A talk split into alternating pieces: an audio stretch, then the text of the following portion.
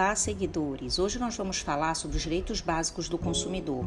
Eles estão esculpidos no artigo 6 da Lei do Direito do Consumidor. E, dentre os seus dez incisos, nós vamos ver que o primeiro trata da vida, saúde e segurança. Na verdade, é para alertar os fornecedores sobre os riscos de colocar no mercado de consumo produtos ou serviços que venham ser nocivos à integridade do consumidor. O segundo trata do direito à educação, à liberdade de escolha.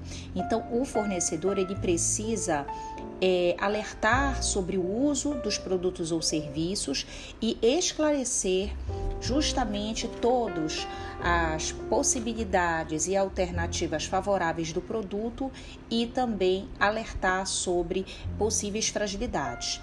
E isso vem é, reforçado no próximo inciso, que é o direito à informação. Então, o fornecedor tem que esclarecer, mesmo que o consumidor não tenha adquirido o produto ou serviço, sobre todas as características, prazos, garantias.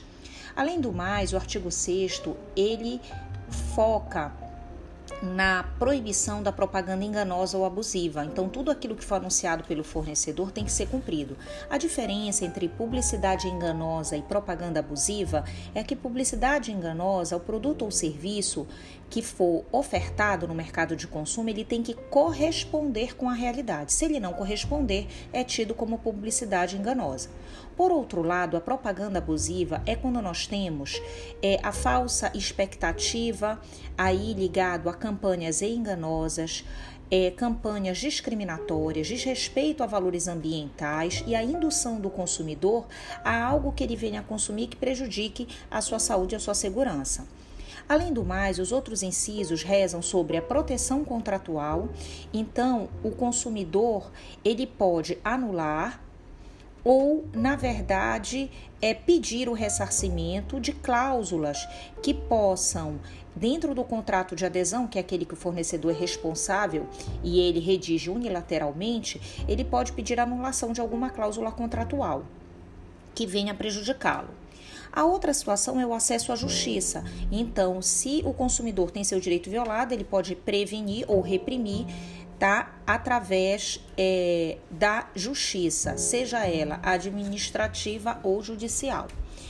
E nós temos também o direito à inversão do ônus da prova, em que, na verdade, a parte hipossuficiente, que é o consumidor, é, ele tem, é, na verdade, direito de acionar para que o fornecedor produza essa prova, lembrando que é muito importante a igualdade processual.